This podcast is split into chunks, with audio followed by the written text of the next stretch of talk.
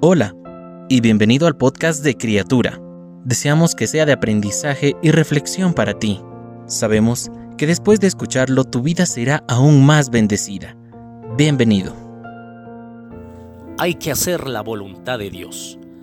Aquellos que quieren hacer la voluntad de Dios y hacerla, tienen los sentidos ejercitados en el discernimiento del bien y del mal, como nos enseña el libro de Hebreos capítulo 5 versículo 14. Es decir, el continuo estar en el templo, el oír la palabra de Dios, hace que su cerebro se habilite para poder discernir. Creyentes que leen y escuchan la palabra de Dios con frecuencia, más no es conocer la voluntad de Dios. La dificultad es hacerla. Entonces, el asunto no está en el cerebro, sino en el corazón. El sacerdote Elí conocía teóricamente cómo Dios trata con las personas. Y quizás muchos de nosotros conocemos, hemos leído la Biblia y decimos conocerle a Dios. Es tan triste que uno sepa cómo es el trato de Dios y hasta dé consejo a otros y que no lo haga con uno mismo.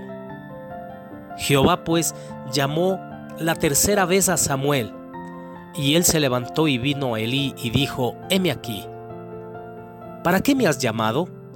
Entonces entendió Elí que Jehová llamaba al joven, y dijo Elí a Samuel, Ve y acuéstate, y si te llamare, dirás, habla Jehová, porque tu siervo oye. Así se fue Samuel y se acostó en su lugar, y vino Jehová y se paró, y lo llamó, como las otras veces, Samuel, Samuel. Entonces Samuel dijo, habla porque tu siervo oye. Balaam era conocedor de la voluntad de Dios.